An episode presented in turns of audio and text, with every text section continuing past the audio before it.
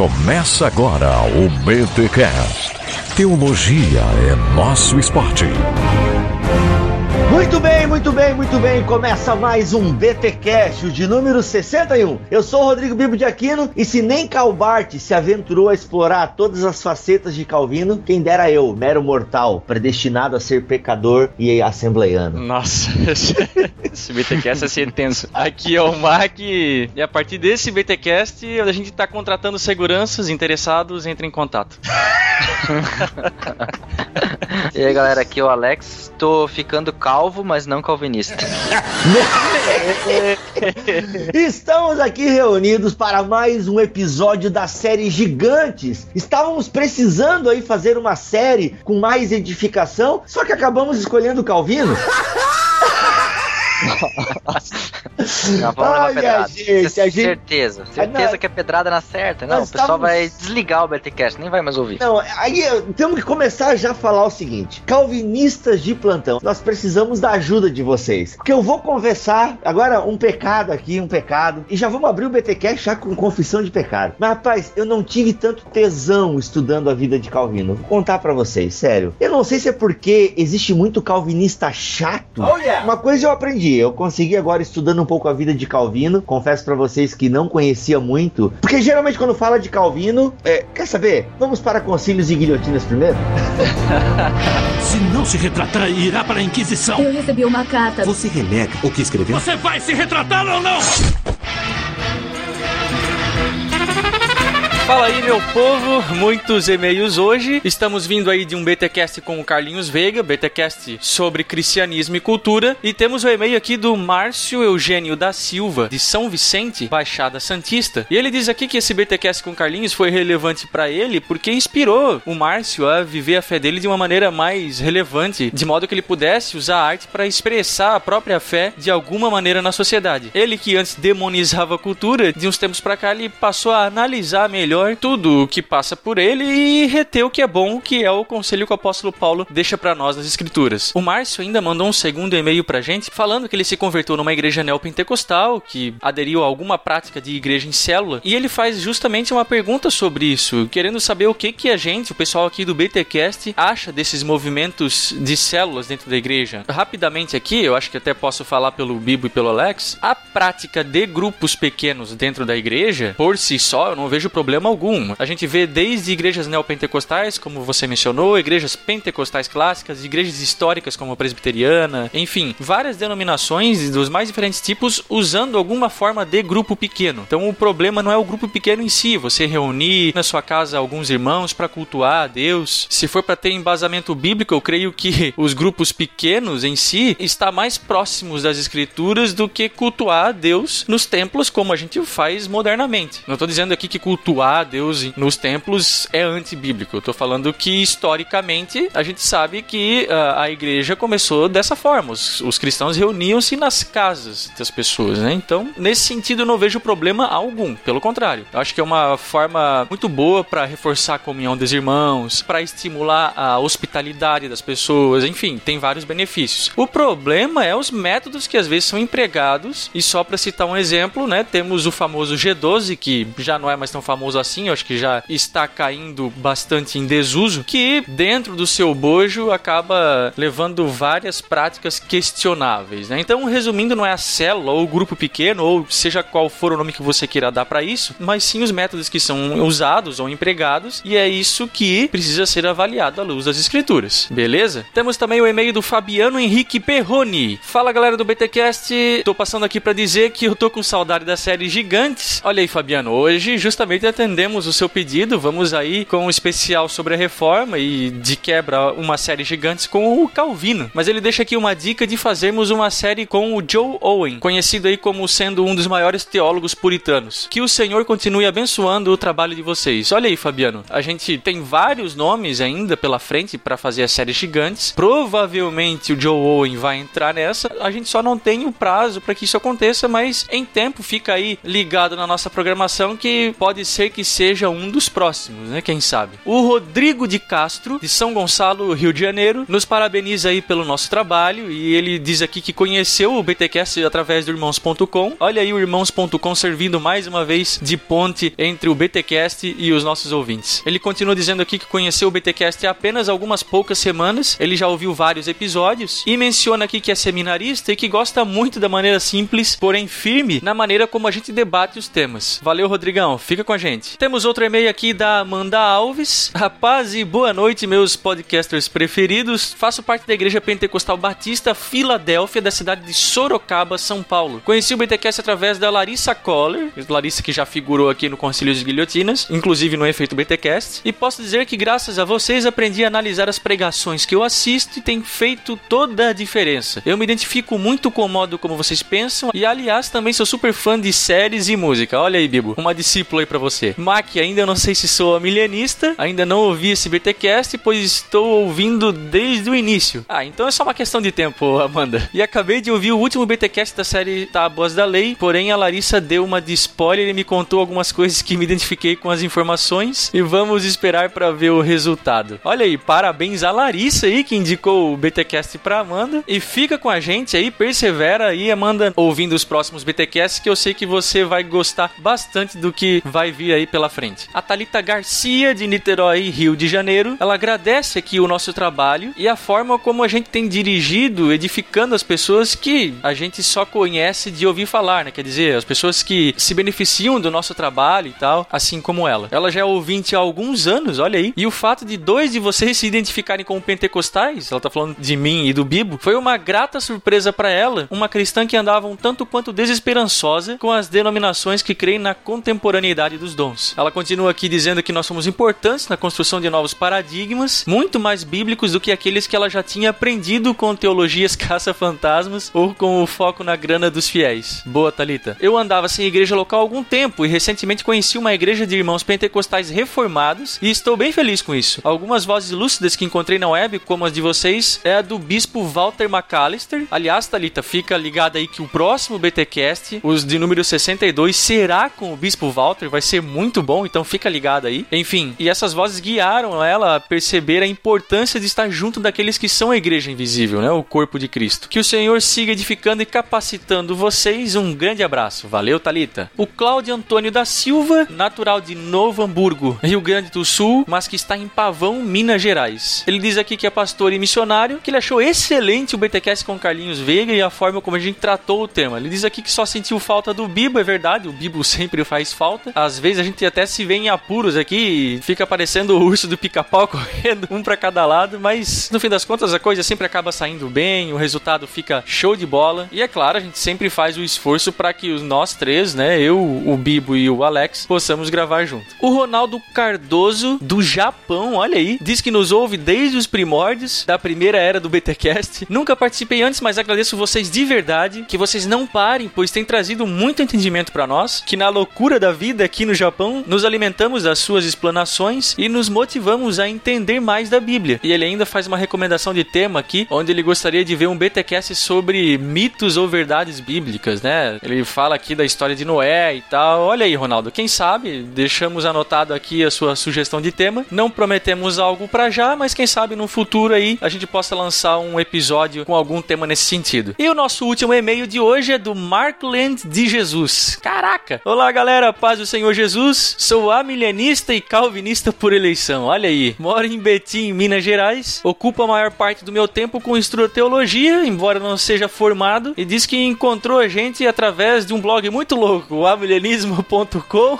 é, olha aí. E o podcastirmãos.com. Eu não sei se ele tá falando do amilenismo ou do irmãos.com, mas ele fala que é o melhor blog que ele já viu. Provavelmente deve ser o amilenismo. Isso é um fanfarrão! Ele diz ainda que é assembleiano de berço, mas há dois anos está numa presbiteriana e ele acredita que Deus conduziu ele para pregar as boas novas por lá. É, deve ter presbiteriano precisando mesmo.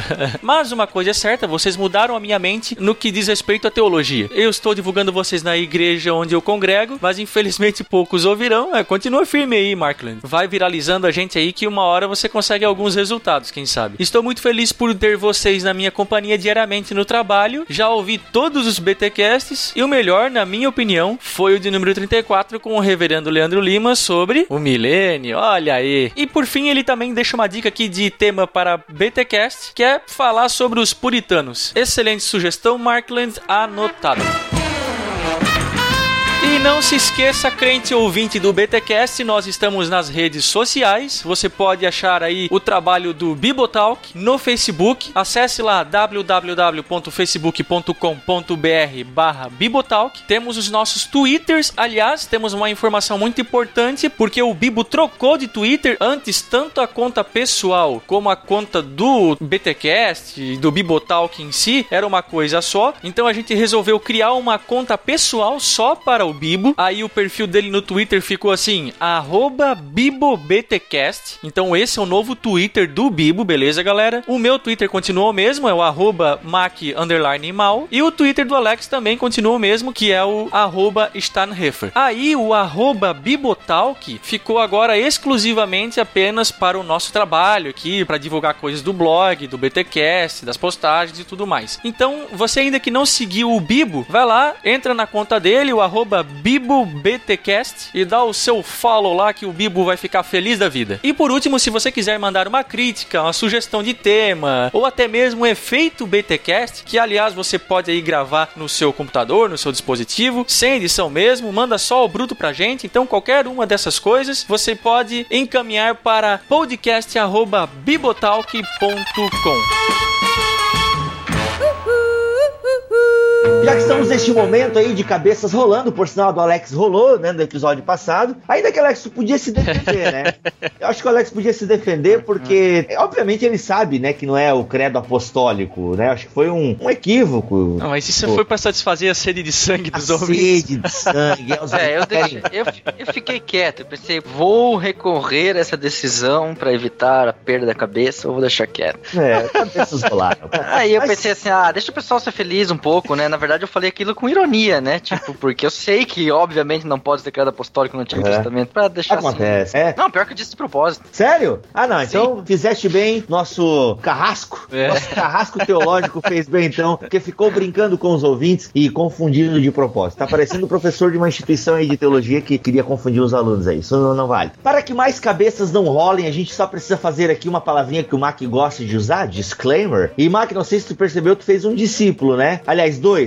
Eu tô usando o background, o Alex tá usando o background, tá todo mundo underground. Não, nada a ver. É, tá, tá, todo mundo usando background mas a gente recebeu e recebe muitos e-mails com testemunhos e a gente se alegra muito. E alguns desses e-mails a gente acaba lendo aqui no Concílios e Guilhotinas. Mas tem um especificamente que nós recebemos, mas não lemos aqui no BTcast, mas o Mac resolveu por bem fazer aí um disclaimer e, e dar uma esclarecida. Mac, vai me ajudando aí, Alex. Um ouvinte que é pentecostal, mas descobriu a teologia reformada e ele tá né, enfrentando uma crise, né? Ele é pentecostal, mas descobriu a fé reformada. O que, que a gente pode estar tá falando para esse camarada aí? E ele gosta até do pentecostalismo, dos irmãos da igreja dele e tal, mas eu acho importante a gente indicar alguns caminhos para esse irmão, porque talvez ele não precise sair do pentecostalismo, Sim. como eu e o Mac não saímos. É. E é bem difícil eu deixar de ser pentecostal. Mas enfim, às vezes esse irmão ele ficou um pouco em crise, tal. O que, que a gente poderia estar tá falando para esse camarada? Primeiro ele pode ouvir o BTQ podcast 28 com Augusto Nicodemos, que a gente aborda um pouco essa questão. Ou ele pode ouvir, Mark, o próximo BTcast, que é com o Bispo Primaz, Walter McAllister, que a gente gravou, onde a gente arranha também um pouco esse conceito. Se ele procurar no YouTube, vai ter um vídeo do Bispo Walter falando sobre pentecostais reformados. Então são caminhos aí que ele pode estar tá seguindo também. A questão é que só o fato dele ter virado reformado, aderido à teologia reformada, ele ou quem tem feito isso, né, influenciado pela nossa teologia aqui, porque a gente tem trazido muito reformado, né, para falar aqui no BTcast, mas isso não desmerece o pentecostalismo e nem há incompatibilidade entre os dois movimentos. Sair de uma igreja só por causa disso eh, seria, ao meu ver, uma atitude sem parâmetro e nem saudável, né, Bibo? Acho que outras coisas muito mais fortes devem pesar numa decisão da saída de uma congregação. Isso. O pentecostalismo, só resumindo aqui, é uma teologia muito bem embasada, uma teologia bíblica e as diferenças, ao meu ver, pesam na área secundária secundária. E até o Nicodemos fala um pouco isso no, no, naquele BTcast 28, que olha, se não é uma doutrina que fere aquilo que é central nas escrituras, se a sua igreja não aderiu à teologia da prosperidade, por exemplo, meu amigo, acho que aí você tem que pesar se estão distorcendo demais as escrituras. Claro, quando eu falo demais, parece que ah, quer dizer que se distorcer um pouquinho, então pode. Porque toda igreja distorce em algum momento Sim. as escrituras ou não. Exato. Pelo menos tem uma opinião diferente daquilo é, que é secundário, cara. Isso é, acho que distorcer é uma palavra muito forte. Tem uma compreensão diferente, então. Sim. Agora, quando a compreensão ela vai muito, né? Ela extrapola demais aquilo que a doutrina cristã, aquilo que a ortodoxia cristã vem preservando durante esses dois mil anos de história da teologia, aí é, você deve considerar o sair da comunidade. Agora, se são coisas secundárias, cara, bah, meu amigo, se você acompanha o Alex no Twitter, volte meio o Alex dá umas tweetadas aí, que eu conheço um pouco a ortodoxia luterana,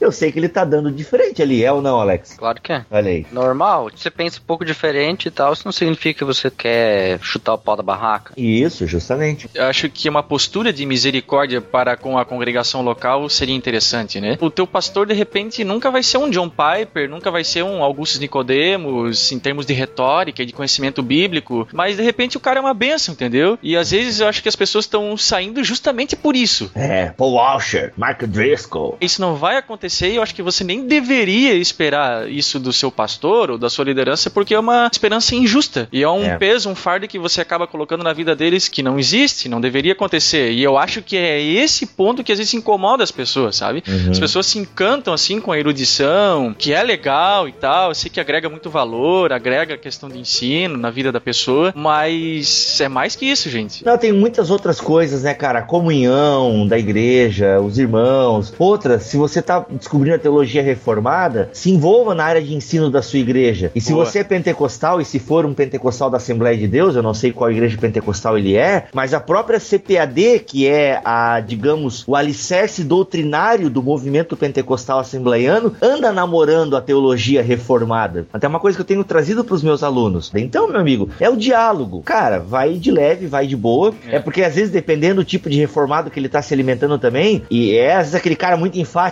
né? É assim pronto, que é uma coisa que eu não gosto uhum. de muitos reformados por aí, né? Não, é assim pronto e tal.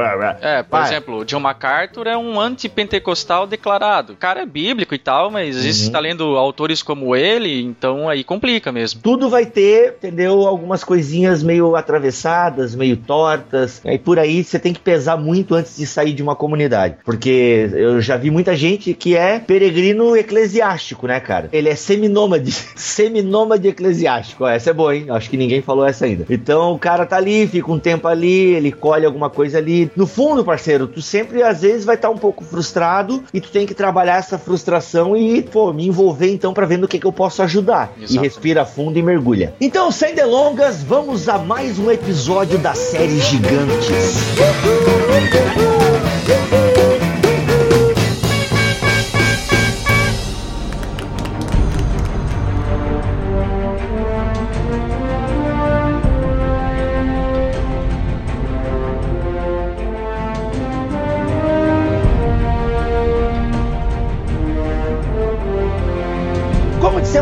do episódio, é, a gente vai falar sobre Calvino, estávamos predestinados, estamos no mês da reforma. Galera, eu sei que a gente geralmente fazia, né, o pensando na reforma, onde a gente incentivava a galera a trocar aí os avatares das suas redes sociais, mas tá corrido. Olha, rapaz, se você ouviu o finalzinho, né, ou os créditos do último BTcast, você viu o quanto o Mac e o Alex sofreram para gravar porque tinha criança no meio. Foi os créditos mais fofinhos do BTcast. Então, se vocês ouviram, perceberam que tá muito corrido para nós, sabe? Então o blog até tá com poucas atualizações. É basicamente o BTcast que a gente tem lançado lá. Agora saiu, né, Alex, um áudio post muito bacana. É um áudio post aí é. sobre a minha pregação. Olha aí, a pregação foi em alemão. Cara, como é que foi isso aí? Desculpa aí, Calvino, o Alex tá aqui. Como é que foi isso aí? a pregação ou é, a pregação, fiz, é? pregar em alemão, cara. Ah, foi uma experiência bem bacana, assim. Até que medo eu não tive, mas eu fiquei bem preso no papel, assim, né, para poder pregar aquilo que eu tinha preparado. Mas uh, o pessoal recebeu bem, assim, eu senti que tinha muita gente que tava prestando atenção, assim, que queria saber do assunto e, e foi uma experiência legal. Espero que gere frutos lá. Ó, se você quiser conferir, então, tem o áudio post aí, que fazia tempo que não figurava, tem aí BT Books, que estão em processo de produção. Galera, mas orem por nós, assim, tá apertado. Pra vocês terem uma ideia de como a gente tá atarefado, até as minhas séries estão atrasadas. É, então, cara, tá corrido, tá corrido. Isso é importantíssimo. Isso é importante pra galera ver como a gente tá sem tempo mesmo, né? Caramba, é filho, né, dos dois aí, e o doutorado, e caramba, é, é loucura. Eu tô com o trabalho do mestrado atrasado também, o Alex não tá latindo direito, é loucura. Mas assim, pessoal, a gente tá aí, né? Tá aí, e a gente voltou. Eu nem sei por que que eu puxei esse assunto. E sem mais delongas. Ótimo. E a gente veio então aí com o Calvino pra dar uma aliviada, mas galera, como a gente tava explicando lá no começo, o Calvino assim, eu não estudei, eu não me apaixonei por Calvino, tá? É mentira! Sabe, eu não me apaixonei, eu curto até um pouco a teologia de Calvino, mas é que Calvino parece tão cópia. O quê, rapaz? Calma. Calma, calma. Deixa eu reformular.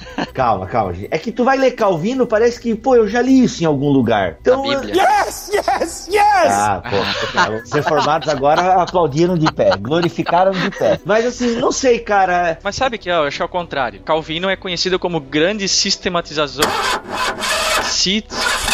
Aleluia! Calvino é conhecido como o grande sistematizador da teologia e da Bíblia. Muita gente que a gente já leu mais atual do que Calvino se espelha em Calvino. E aí depois, quando a gente vai ler Calvino, é pra gente tá lendo mais do mesmo, sabe? Eu li algumas coisas do Calvino, não tanto assim, mas eu me admirei com a propriedade com que ele faz exegese. Eu gostei da exegese dele. Ali eu achei bastante legal. As institutas, infelizmente, eu não tive oportunidade de ler mais. Li no tempo da faculdade um pedaço, não pude ler mais para poder dar assim opinião mais própria de como ela é no quesito formal. Mas eu achei bastante interessante assim a formação dele. É, acho que essa parte da formação dele assim que me pegou bastante. Eu curti bastante assim o que eu descobri. Eu tava lendo um autor e ele fala que o Calvino parece que fica muito entre os dois extremos. Tipo assim, ou a calvinolatria ou a calvinofobia. Então, e eu acho que eu tenho um pouco essa calvinofobia, porque de fato existe muito reformado chato, né, cara? E, e que é bom tu falar porque, ó, a gente tem que deixar um negócio bem claro aqui. Primeiro que o BTcast, de forma alguma, ainda mais sobre Calvino, vai ser exaustivo, tá? Admiradores de Calvino, de plantão aí. Boa. Então, ó, sossega nos comentários lá, tá? Vai lá, comenta, converse e tal, mas numa boa, sem comentário hater. A gente vai tentar fazer uma coisa aqui bem centrada,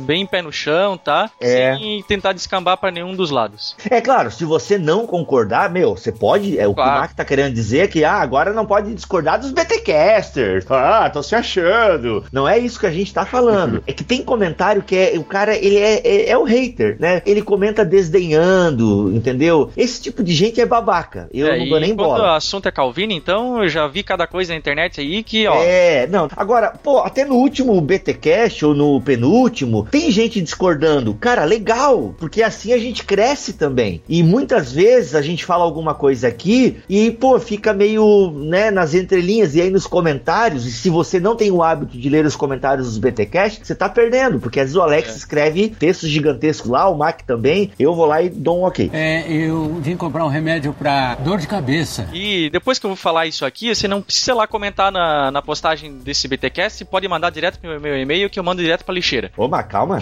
Calvino, às vezes, cara, é que nem Ellen White, cara, desculpa. Você é burro, cara, que loucura. Não Cal... quê? Meu Deus do céu, agora agora acabou. até Quem não eu- decidiu a parar no começo vai agora.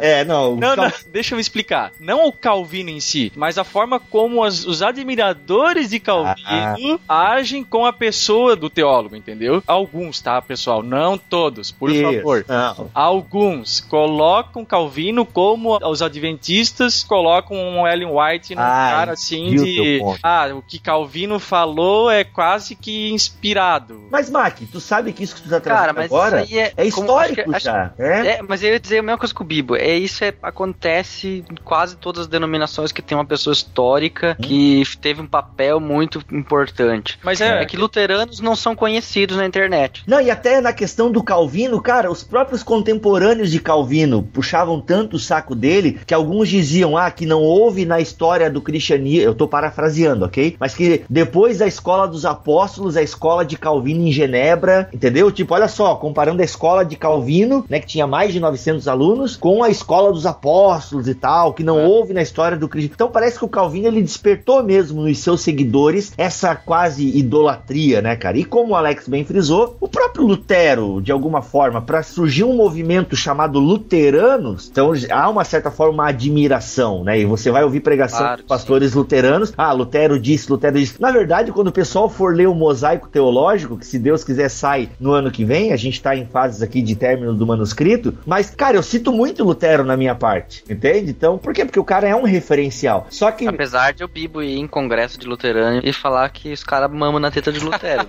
isso, pois é, é, isso aí. Ele mexe em vespeiro, você já não, sabe. Mas é, a questão. A, não é só com Calvino, acontece com vários expoentes da história. A questão é que esse BTcast, assim como alguns, vai ser um divisor de águas. Espero que seja para água boa. É, né? exatamente, porque Calvino é, é tema. É aquela que nem escatologia, é, é, mais calor do que luz, às vezes. Por isso que eu tô, a gente tá fazendo todo esse ensejo aqui, esse disclaimer com relação a Calvino, pro pessoal já ir se preparando e. E até não vim com muita expectativa, é. porque a gente não vai dissecar a teologia de Calvino. E até deixa eu ler uma frase, cara, do grande teólogo Karl Barth. Imagina, o Barth falou o seguinte: Calvino é uma catarata, uma floresta primitiva, um poder demoníaco, algo vindo diretamente do Himalaia, absolutamente chinês, estranho, mitológico. Perco completamente o meio, as ventosas, mesmo para assimilar esse fenômeno, sem falar para apresentá-lo satisfatoriamente. O que recebo é apenas um pequeno e tênue jorro, e o que posso dar em retorno então é apenas uma porção ainda menor deste pequeno jorro. Caramba. Eu poderia, feliz e proveitosamente, assentar-me e passar o resto de minha vida somente com Calvino. Empolgante. Cara, é. Bart tá falando isso. Então não é o BT Cash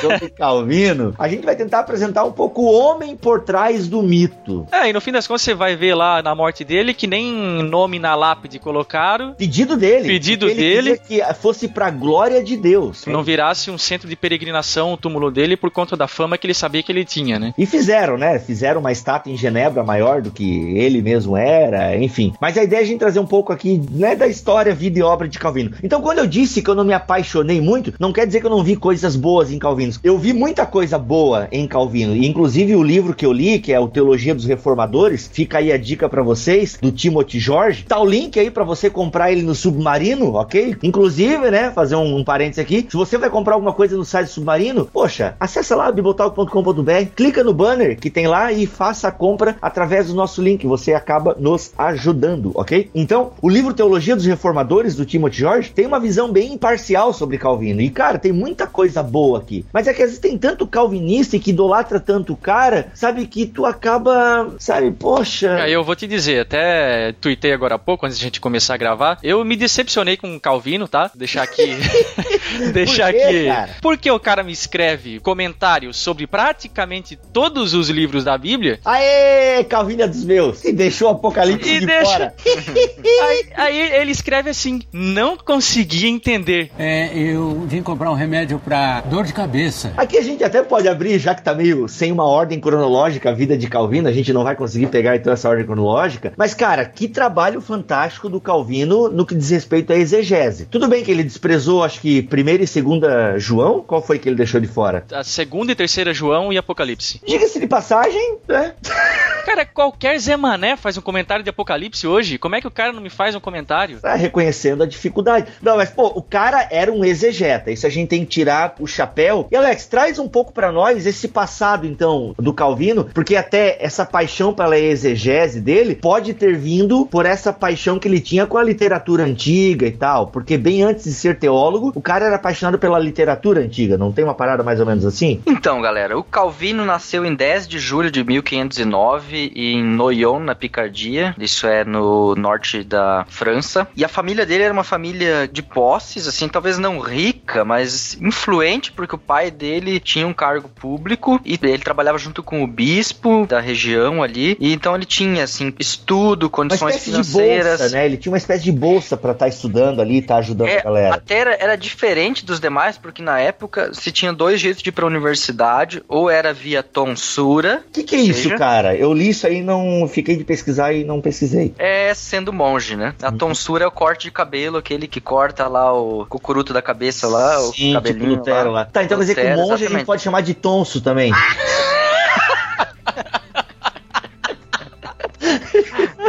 Sensacional. Ou Então era ou sendo monge ou tendo uma família que pudesse pagar pra ele. No caso de Calvino, eh, uma família pagou pra ele ou conseguiu recurso de alguma maneira pra bancar ele. Então ele, para os estudos dele, ele não precisou ser subserviente a uma ordem religiosa. Ele tinha então essa, essa liberdade de estudar e de pensar. Ele teve um estudo bastante humanista, primeiro em Paris, onde ele frequentou o colégio latino e o professor dele era seguidor do venerável Beda, um dos místicos da Idade Média. Nessa mesma escola estudaram Erasmo de Roterdã Uhum. e depois do Calvino, mais tarde, o Inácio de Loyola, fundador da Ordem Jesuíta, né, da Companhia Uhum. de Jesus. Então, grandes nomes do humanismo da época estudaram nessa escola latina em Paris. Até um dia, a gente, mais um BTcast que a gente promete e não faz, mas fica aí registrado pra vocês nos cobrarem no futuro, nós precisaríamos falar um pouquinho do humanismo cristão algum dia aqui. Porque, pô, Erasmo mesmo, Erasmo de Roterdã, foi o cara e foi o único cara que conseguiu atacar mesmo aquilo que é central na teologia de Lutero, que é a Uhum. questão da antropologia. Alex, mas antes da gente continuar na vida de Calvino, eu acho só pra galera situar os mais desatentos, né, e que às vezes não estão muito por dentro da história da igreja, mas Calvino, ao mesmo tempo que é contemporâneo de Lutero, quando ele entra no cenário, Lutero, meu amigo, já tava Ele já nasce tá- quando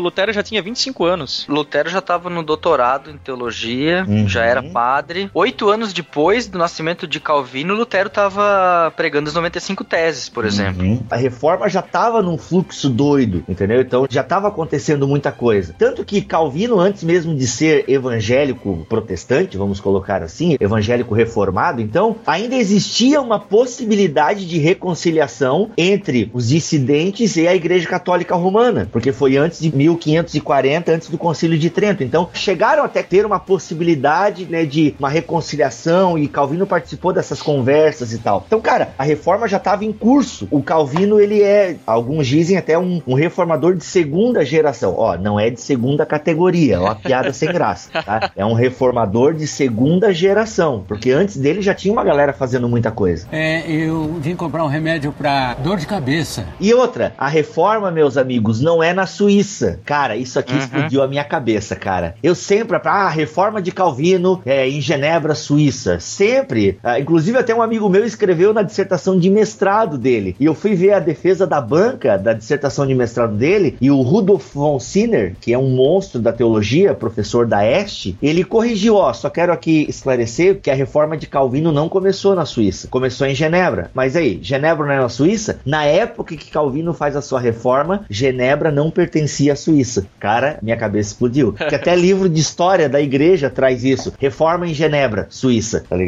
Então, Uhum. só pra localizar geograficamente. Só depois que Genebra vai pertencer à Suíça. Mas o Calvino também não tinha estudado só é, a área humanística, né? Ele tinha estudado teologia medieval também. É, No estudo dele, ele nessa escola de latim, ele então tem contato com o nominalismo medieval, com os pais da igreja e ele Escolasticismo, podemos colocar assim, Alex. Escolasticismo, de maneira geral, com Pedro Lombardo, como quase todos, Lutero também teve que escrever, acho que o trabalho de conclusão dele do doutorado foi sobre Pedro Lombardo e assim vai. Então, tanto contato com o humanismo, com os escritos da Reforma e com pais da igreja, já nesse período de Paris. Depois, por influência do pai dele, ele se muda para Orleans, lá ele estuda grego e lá ele se adentra mais na parte do humanismo, porque o projeto do pai dele é que ele fosse trabalhar com ele como advogado Isso. então ganhasse seu sustento através do direito. Então por isso ele foi para Orleans para se dedicar a esse estudo do direito. Mas depois da morte do pai dele, em 1531, ele volta para Paris, onde ele então começa a estudar hebraico, grego ele tinha já aprendido em Orleans, Uhum. com um professor que era simpatizante de Lutero. E agora em Paris, então ele se dedica mais com questões também teológicas e filosóficas, com Agostinho, com Sêneca. Por exemplo, em 1532, o primeiro trabalho publicado de Calvino é uma obra sobre Sêneca. Só deixa pra complementar, desculpa te cortar, mas é que eu li aqui agora que ele retornou para Paris em 1531 e ele dedicou-se a paixão dele, que era a literatura Hum. clássica, Hum. né? Exatamente, Uhum. exatamente. Literatura clássica. E por isso ele trabalhou sobre Sêneca, que é um dos grandes autores latinos. Pai do estoicismo é esse? Ele não é o pai do estoicismo, mas ele é o que trouxe o estoicismo da Grécia para a cultura romana. Porque esse período, o período áureo da literatura latina, eles pegam o que tem de mais interessante na Grécia, na literatura grega, e transportam e refletem isso para dentro da cultura romana em língua latina. Então Sêneca foi alguém que fez isso. Foi um estoico latino. E o Calvino, então, trabalhou bastante. Inclusive, ele complementou e ampliou essa obra de Sêneca, que de certa forma foi um trabalho maior e melhor do que o próprio Erasmo de Roterdã já tinha feito anteriormente. Cara, ele era um prodígio, né? Ele realmente era, assim, um prodígio academicamente falando, Se né? eu não me engano, O- com 19 anos ele já tinha mestrado. Eu acredito que sim, porque ele fez o Magister Artium dele cedo. E aí, então, a partir desse trabalho com Sêneca, eu, por exemplo, tirando aqui as minhas conclusões, assim, o estoicismo trabalha muito com a questão da vontade de Deus e do fatum, que é o destino. E a moral estoica é uma moral ligada à virtude. Virtude tem um papel fundamental para a moral estoica. Então, se a gente observar algumas coisas, por exemplo, a teologia de Calvino é muito orientada para a glória de Deus. E a moral calvinista, a moral de Calvino, com todo esse cuidado para com a disciplina eclesiástica, de certa forma também é parecido com a moral estoica, né? Aqui eu só estou colocando que é parecido. Talvez ele Sim. trouxe isso da filosofia e aprofundou isso na teologia, mas eu acho que eu achei isso muito semelhante. Já na época dele, ele foi acusado de ter essa ideia do fatum aí que você falou, né, quando ele na doutrina da providência, né? Que tá tudo determinado já e tal, essa coisa toda. Exatamente. Já na época dele, fizeram essa acusação, dessa adaptação dessa filosofia estoica e tal. Obviamente ele se defendeu e disse que não era bem assim. É, eu vim comprar um remédio pra dor de cabeça. O Alex mencionou quando ele foi pra universidade estudar literatura clássica, né? E lá ele conheceu um cara chamado Nicholas Kopp. E esse cara, ele pregou na abertura de um dos semestres de inverno lá na Universidade de Paris. E ele foi convocado pelo parlamento pra se explicar, porque as doutrinas dele pareciam muito com as de Lutero, até porque a reforma já era bem vigente na época. Os escritos de Lutero estavam chegando, né, em Paris. Então, até provavelmente lá em Paris que Calvino pode ter tido contato com a teologia de Lutero. E aí, tanto o Calvino como esse cara tiveram que fugir da cidade porque explodiu uma perseguição contra a maldita seita luterana. Uhum, uhum. Uhum. O próprio rei Francisco tinha denominado esse termo, né? E Calvino estava entre aqueles que escaparam e a conexão dele com esse cara, com o Cop, era tão grande que muitos acham que esse Ele copiou o cara. Não, não, pelo contrário. Cop. Que, que- que- meu Deus.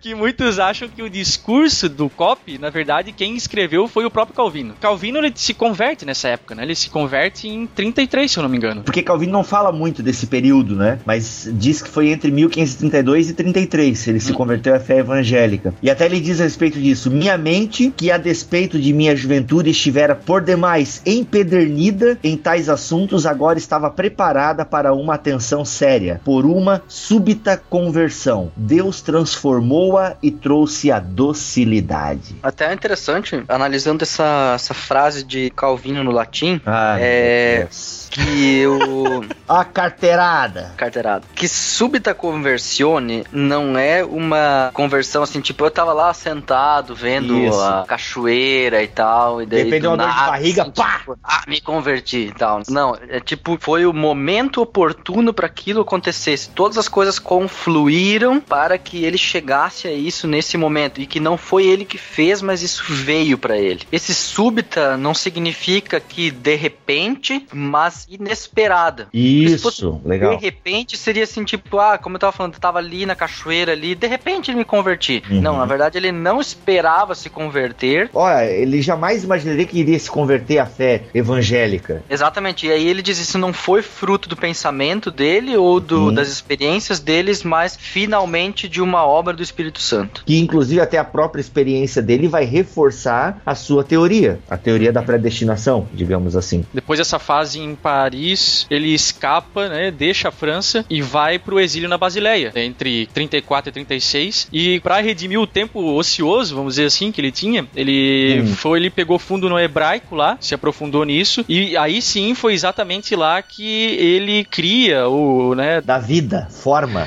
da forma, né, as institutas, as famosas institutas, a primeira versão, que ao longo da sua vida, acho que passou por nove versões, se eu não me engano, foi É, sendo foi ampliada. sendo ampliada. Até- Ela era bem simples no começo, na verdade, né? é, e era mais Ela- apologética também. Ela tinha os Dez Mandamentos, o Credo Apostólico, o Pai Nosso, os dois sacramentos e daí dois anexos que eram contra os falsos sacramentos e a respeito da liberdade cristã. Se você perceber, é como se ele tivesse pego os principais sermões e textos que Lutero escreveu sobre Exato. os mesmos assuntos e sistematizou num único livro com as reflexões dele, né, do próprio Isso. Calvino. E o objetivo dele, ele, ele coloca assim que é apresentar não uma suma teológica, que era esse tipo do escolasticismo, mas uma suma da piedade, uma suma Uhum. da espiritualidade de forma simples e rude. A minha surpresa, ele escreveu em latim, né, que não era a língua do povo, mas a língua do acadêmico, né? Mas ele escreve de forma mais simples e rude, segundo ele. Mas era meio endereçada aí ao Francisco I, isso, as institutas, não é? Isso é prática comum. Os autores dessa época, eles podiam ter até a ideia assim, ah, eu quero escrever isso aqui pro povo, mas eles dedicavam a obra, endereçavam a obra sempre a alguém importante de forma que, tipo, isso até chamasse um pouco a atenção pra obra. Lutero também fazia isso. Escrevia pro imperador, escrevia pro rei de tal lugar, escrevia pro prefeito de tal cidade, mas em si a obra transcendia muito esse endereçado. E aí, em 36, a França dá anistia pra ele. Então ele volta pra França. E ele leva com ele junto o irmão Antônio e a irmã Maria. Pra quem não sabe, Calvino tinha dois irmãos. É o irmão dele que vai morar com ele depois que a mulher dele morre, né? E leva filho, coisa arada, e meu Deus. Eu puxei esse assunto pra gente falar do Calvino como exegeta, tá? E falei, ah, a gente não vai entrar muito em aspectos biográficos, mas a gente acabou entrando, ok, galera? Então a gente tá ciente que a gente tomou um rumo diferente do que eu tinha anunciado lá atrás. Mas vamos deixar a conversa seguir. Ô, Bibo, ô, Bibo, mas olha Ah. só, tu queria falar da exegese. Eu acho que antes da gente casar o Calvino, eu vou falar da exegese dele aqui.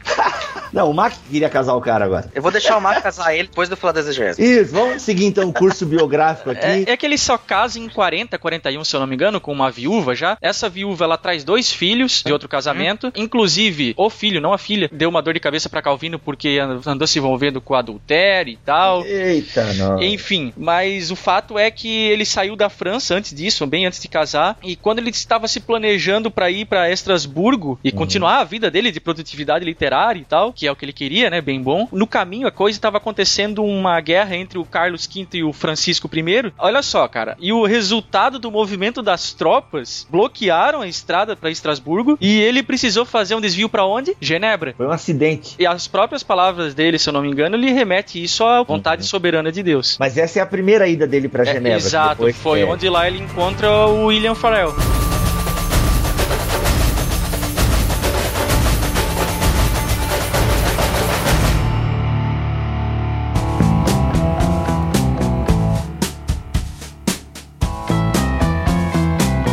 el casa no penúltimo ano de estada dele em Estrasburgo. Ele casa em Isso. 40 Isso. e ele ficou em Estrasburgo de 38 a 41. Isso, mas é a segunda ida já, né? Ah, é, isso é na segunda ida, eu acho, Alex. É, na verdade ele queria ir pra Estrasburgo e não conseguiu. Não é que foi a primeira ida, é uma primeira tentativa. Aí depois sim ele vai ir pra Estrasburgo, que daí entra o que o Alex falou aqui. Só pra clarear aqui a questão de datas aqui. A primeira ida que o Max se referiu, a primeira ida a Genebra, 36 a 38, foi um período curto. É, Ele teve que sair de lá, a situação não ficou boa pra ele lá, ele foi pra Estrasburgo, 38 a 41, ali então ele conhece Rússia, e ali ele casa com a Idelete de Burre, com a viúva, e leva os dois filhos dela pra criar junto. Ei, momento escolhi esperar aqui. Deixa eu ler pra vocês uma carta que Calvin escreve onde ele fala sobre essa questão de casamento. Então, o momento escolhi esperar aqui no BT Cash. Calvino diz o seguinte: Eu não sou do tipo selvagem diamante que, ao ver pela primeira vez uma bela figura, aceita todos os defeitos de sua amada. Eis a única beleza que me seduz. Se ela é casta, nem muito atraente, nem muito desdenhosa, se é econômica, afinal Calvino era pobre pra caramba e ferrado, se é paciente, se há esperanças de que venha a interessar-se por minha saúde. Que abre parênteses, Calvino era todo arrebentado.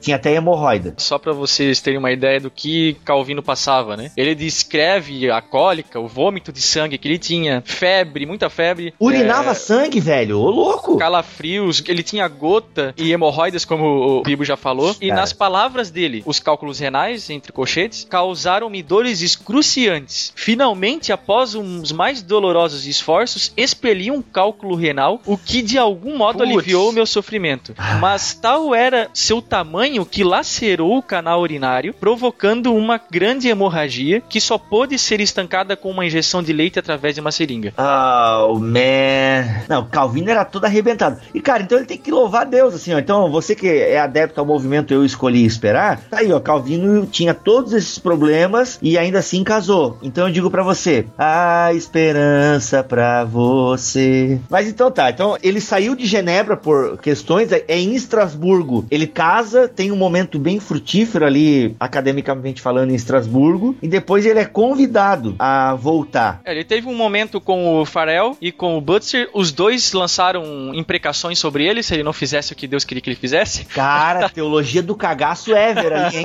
É, eu vim comprar um remédio para dor de cabeça. Nesse período aí de Strasbourg, ele teve então contato com o Martin Busser, o pastor da igreja local, e o Johannes Sturm, que era diretor do ginásio local. Lá ele deu aulas de leitura do Novo Testamento, e lá ele teve contato então com uma teologia reformada e com uma prática eclesiástica que ajudou a formar a sua posição enquanto pastor depois na igreja em Genebra. Então lá, por exemplo, alguns costumes da liturgia local. Antes dos cultos com Santa Ceia, os crentes deveriam se confessar com o pastor e se inscrever para a participação da ceia. Durante a liturgia do culto, era feita a leitura dos dez mandamentos e os crentes então deveriam concordar com os mandamentos, confessar publicamente os seus pecados e receber absolvição. E aí então eles poderiam participar da ceia. Esse tipo de prática litúrgica ele levou para Genebra e esse ele então tomou de empréstimo da comunidade de Strasbourg. Inclusive muito da compreensão de ceia de Calvino foi moldada no tempo de Strasbourg, assim como o comentário aos Romanos foi escrito em Strasbourg e a ampliação, a primeira ampliação das institutas já para uma versão mais dogmática do seu escrito foi trabalhado ali. O tratado sobre a ceia, interessante ainda desse período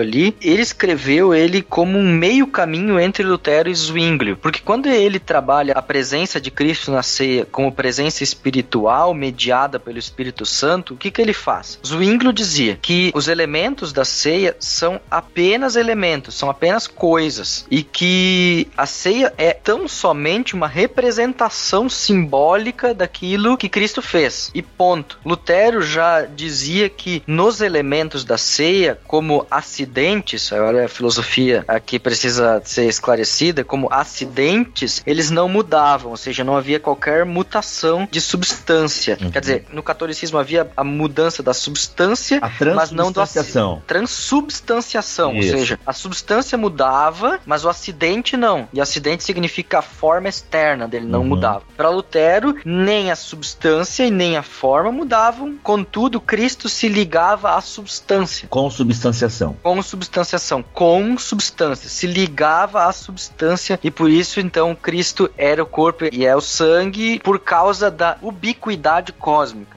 Senhor do céu. Beleza de termos hoje. Ubiquidade cósmica significa que Cristo, por ser Deus, pode estar em todo e qualquer lugar. Ele compartilha da propriedade que é a onipresença do Pai. Por isso ele podia estar presente na ceia, não espiritualmente, mas realmente. Aí Calvino faz o seguinte: Cristo subiu ao céu e está sentado à direita do Pai. Se ele está sentado à direita do Pai, ele não pode estar presente na ceia. Mas ele enviou o Espírito Santo. Ele e o Pai enviaram o Espírito Santo, então o Espírito Santo está presente na ceia, atualizando a obra de Cristo. Hum, ao que hum. Lutero elogiou Calvino. Olha porque aí. disse essa possibilidade de interpretação, Lutero não tinha previsto, mas Lutero considerou ela muito boa e uma possibilidade de acabar com a controvérsia que havia entre ele e Lutero e Zwingli. Uhum. Infelizmente os luteranos não aceitaram, muito uhum. menos os zwinglianos, mas tá aí. É uma possibilidade que Calvino apresentou na exegese dele e que é muito boa. Calvino não chegou a assinar o livro de Concórdia, Alex? Ele assinou no período dele em Estrasburgo, primeiro a Confissão de Augsburg Invariata, que é a original em alemão que foi apresentada. Depois ele assinou a Variata, que é em latim e que, vamos dizer assim, é mais próximo à teologia reformada. Então ele primeiro ele assinou a original e depois ele assinou a retificação dela, que tem uma teologia mais próxima à teologia reformada. Mas então você pode encontrar o nome do Calvino lá na Confissão de Augsburg, sim. É, eu vim comprar um remédio pra dor de cabeça. Até essa questão do culto ali, eu, para quem não sabe, eu saí para comer um chocolatinho, aí eu não peguei toda a fala do Alex, mas eu peguei a questão do culto ali. Não sei se tu falou, Alex, a questão dos salmos, que o Calvino Não, fala, traz fala. a questão dos salmos para adoração. O próprio Calvino reconhecia o poder da música para a liturgia do culto, ele começou então a traduzir vários salmos para a métrica francesa. Eu não sei o que isso significa, mas quem é músico deve saber, mas ele diz aqui, pelo que eu li, fala o seguinte, que ele refletiu sobre o papel da adoração na igreja e traduziu vários salmos para a métrica francesa. E assim começou, olha que legal, hein? E assim começou o canto congregacional dos salmos, que se tornou uma parte integrante do culto reformado francês. E até ele diz o seguinte numa carta: Todos cantam, homens e mulheres, e é um belo espetáculo. Cada um tem um livro de cânticos nas mãos. Olhando para esse pequeno grupo de exilados, chorei, porque toda aquela perseguição, né, aos evangélicos e tal, não de tristeza, mas de alegria, por ouvi-los todos cantando tão sinceramente, enquanto cantavam agradecendo a Deus por tê-los levado a um lugar onde seu nome é glorificado. Eu queria fazer duas considerações sobre essa questão litúrgica de Calvino. A primeira é que é uma diferença bastante grande entre a liturgia de Calvino e reformada com relação à católica e à luterana. E é especialmente a sua ênfase na glória de Deus. Os hinos para glorificar a Deus e vamos dizer para adoração e louvor não são tão presentes na tradição luterana e católica quanto são na reformada. Justamente por essa ênfase teológica e essa ênfase no papel dos salmos no culto. Eles estão presentes, sim, na liturgia luterana e católica, talvez na luterana um pouco mais do que até na católica, mas não tão presentes. E isso é algo bem importante e diferente, eu diria assim. Eu não vou agora dar aqui dizer o que que é melhor, porque Entendo. são diferenças que vêm da teologia, professada por essas diferentes três tradições.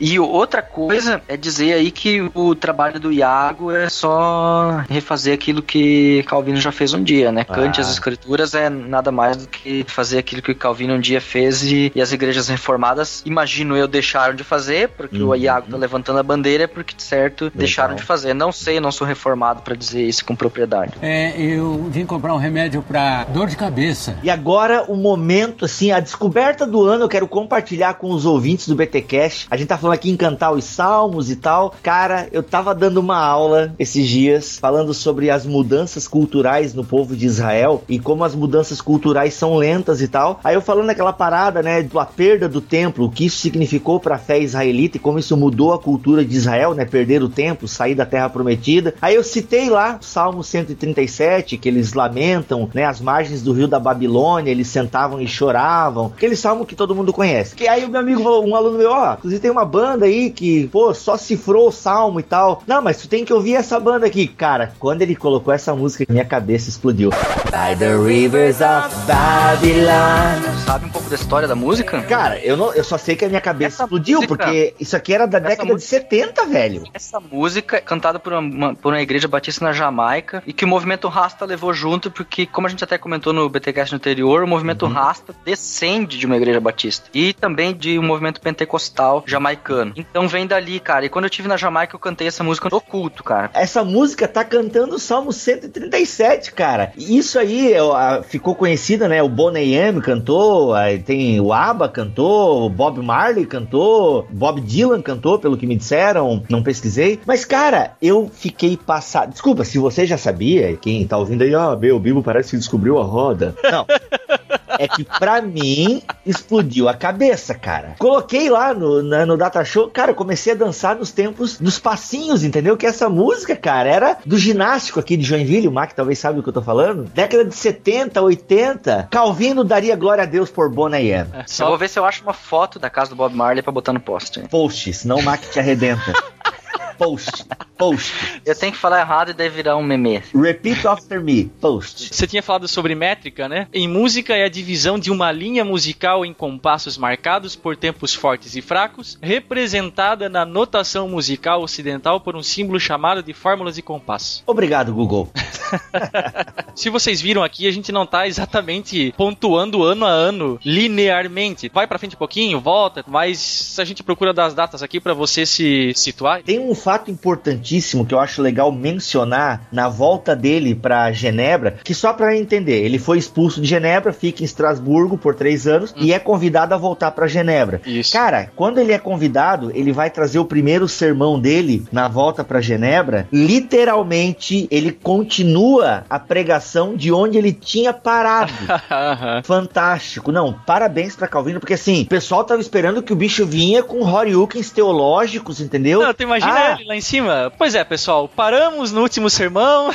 Isso. Na... Cara, deve ter sido algo do tipo assim, porque, pô, o pessoal, pô, agora ele vai descer o cacete na gente, né? Porque a gente tirou ele daqui agora, convidou, vai ficar cheio de moral, aquela coisa toda. Não, cara, literalmente, ele, depois de um prefácio, continuei com a exposição de onde havia parado, com o que mostrei que havia interrompido o meu ofício de pregador durante algum tempo, e não que tinha desistido dele inteiramente. Ou seja, o cara mostrou que ele só queria pregar a Bíblia, não era implantar reforma e arrumar briga com o pessoal. O ofício dele é ser pregador, né? Um exegeta. Cara, fantástico. Quando eu li isso aqui, eu falei, pô, Calvino, legal isso aí da sua parte, hein, cara? É, eu vim comprar um remédio pra dor de cabeça. Mas uma coisa que marcou a vida de Calvino foi em 41, quando o primeiro filhinho dele morre. A esposa dele nunca se recupera disso. Ela engravida mais duas vezes e perde de volta esses dois bebês, né? Cara, é... essa eu não tinha lido ainda. E ele fala ao amigo dele chamado Uh, o seguinte: O Senhor certamente nos infligiu ferida severa e amarga com a morte do nosso filho, mas ele mesmo é pai e sabe muito bem o que é melhor para seus filhos. Observando essas histórias bem difíceis de vida dos reformadores, tanto Lutero quanto Calvino passaram por as mesmas situações. Se eu não me engano, dos filhos de Lutero, nenhum sobreviveu. Cara, é verdade. Também. Pô, tem uma história triste, né? Eles tiveram vidas difíceis. Não dá pra gente simplesmente dizer que os caras estavam sentados na cadeira de ouro lá. Não. Então, o próprio Calvino mesmo, eu tava lendo aqui, ele não escreveu a teologia dele numa torre de marfim, cara. Porque depois que a esposa dele morre, ela deixa dois filhos, como nós já mencionamos. O irmão dele vem morar com ele, com oito filhos, cara. A casa de Calvino, cara, era um furdunço. Então ele escreveu a teologia dele nesse contexto de, sabe, movimentação, barulho. Tá louco? Doenças, cara. né? Muitas doenças. O pessoal dizia que ele era arrogante e tal. Alguns dizem que ele era mais introspectivo, né? E nós temos a tendência de confundir introspecção com arrogância. Esse tipo uhum. de postura é bem natural de pessoal que gosta de estudos e fica informado em cima de livro e tal. É, então... até tem uma história dos tempos iniciais de Calvino que a galera ia zoar, o cara ficava estudando. É, o cara era fera. Mas, pô, o cara perde o filho, perde a esposa, aí vem tudo morar junto com ele, se incomoda um monte e nesse calor o cara vai escrevendo. E o cara escreveu muito. Tem um cara que disse aí que eu não lembro o nome agora, que Calvino escreveu mais do que um ser humano consegue ler na vida. E para resumir, vamos matar o Calvino aqui e você já vai entender porque a gente tá tomando essa atitude aqui. Olha só, em 1564, numa carta a médicos franceses que lhe haviam enviado alguns remédios, olha só, ele enumerou as doenças físicas que o afligiu. O Mac já citou algumas aqui, né? Mas acho que o Mac não citou. Artrite, pedras do rim citou, né? Que é o cálculo renal. Hemorroides, febre, nefrite, indigestão severa. Qualquer alimento que eu tome adere-se como cola a meu estômago. Cólicas, úlceras, emissão de sangue em vez de urina. Todas essas enfermidades, por assim dizer, atacam-me em bando. Então, dois dias antes de escrever essas palavras, né? Ele pregou um sermão que ele falou um pouco da caminhada dele e tal. E no dia 27 de maio de 64, o mundo então tem essa luz apagada, que é a morte de Calvino, no dia 27 de maio de 64. Beza, que foi, acho que é o Teodoro de Beza, né? Isso. Que é o grande sucessor de Calvino, que esteve com ele até o fim, ele diz o seguinte: Nesse dia, com o crepúsculo, a mais brilhante luz que já houve no mundo para a orientação da Igreja de Deus foi levada de volta para os céus.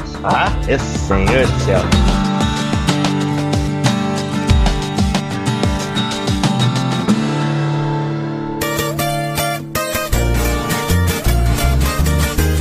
Você deve estar se perguntando: Meu, tá acabando o BTQ sobre Calvino? Cara, vocês realmente não gostaram dele. Pessoal, a gente resolveu aqui durante a gravação fazer duas partes, mais ou menos como fizemos com o Lutero. A gente abordou aqui mais aspectos biográficos e vamos deixar a parte teológica para um segundo BTcast sobre Calvino. Mas a gente fez esse BTcast sobre Calvino porque estamos no mês da reforma protestante. Calvino é um reformador e por isso a gente resolveu então trazer um pouco a vida e e obra deste camarada que foi importante sim para a igreja. Foi tão importante que até hoje a gente fala de teologia reformada como sinônimo né, daqueles escritos de Calvino e dos seus sucessores. Eu sou o Rodrigo Bibo de Aquino, vou ficando por aqui e quem sabe a minha opinião sobre Calvino ela tá mudando. Ele era gente boa. Acho que no fundo são os calvinistas que são chato mesmo. Eu sou o Mac e teologia é o nosso esporte.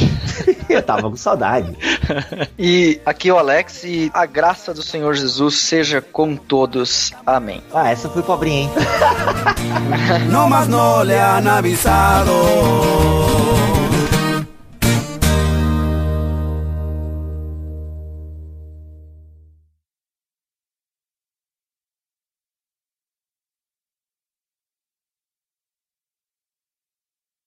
E vamos cuidar com as tocaias quando sair de casa. Não, é, essa, essa, eu tirei do único livro que ele não escreveu comentário. Ah, tá certo. É, eu acho que o pessoal nunca percebeu, né, Alex? Ou não atentaram, mas todas as suas bênçãos que você dá aqui no final do BTcast são é coisa... 100% bíblicas. Eu sou um homem puramente bíblico. bíblico. Sim, a gente sabe. É, a gente ouviu lá no GraçaCast sobre teologia liberal. É, inclusive, fica a dica aí, né, do podcast que o Alex participou, do GraçaCast falando de teologia liberal. Ouvam lá. Ouvam. o pessoal fala que a gente não começa o BTcast BTcast Coração, ó, terminamos com. Com benção, olha benção. É, verdade. e é sério, a gente, aí eu. Nós vamos, ah, nós vamos mudar, vamos fazer uma liturgia aqui no BTcast também, sim. Sério? Liturgia, oração, Kyrie eleison. Glória em Excelsis Deo, daí BTcast, daí no final intercessão pelos ouvintes. Apelo vai ter? A gente chama pra frente? Pô, apelo. Claro, é eu tô aqui, é. vai ter que ter apelo. Ainda que eu mesmo não faça apelo, mas eu, eu acredito. Aí o Alex vai construir aquela torrezinha pra subir dentro da casa dele. Claro, lógico. Como é que é o nome já... daquela torre lá, Alex? Púlpito. Eu achei que tinha um nome especial pra aquela torrezinha. Não, não. Em alemão é Kanzel, mas Kanzel significa... Pança? Kanzel. Ah, entendi, Panzel. De chanceler, entendeu? O chanceler fala da Cancel. Ah, olha aí, poxa. O Alex é cultura. É, o Alex é cultura.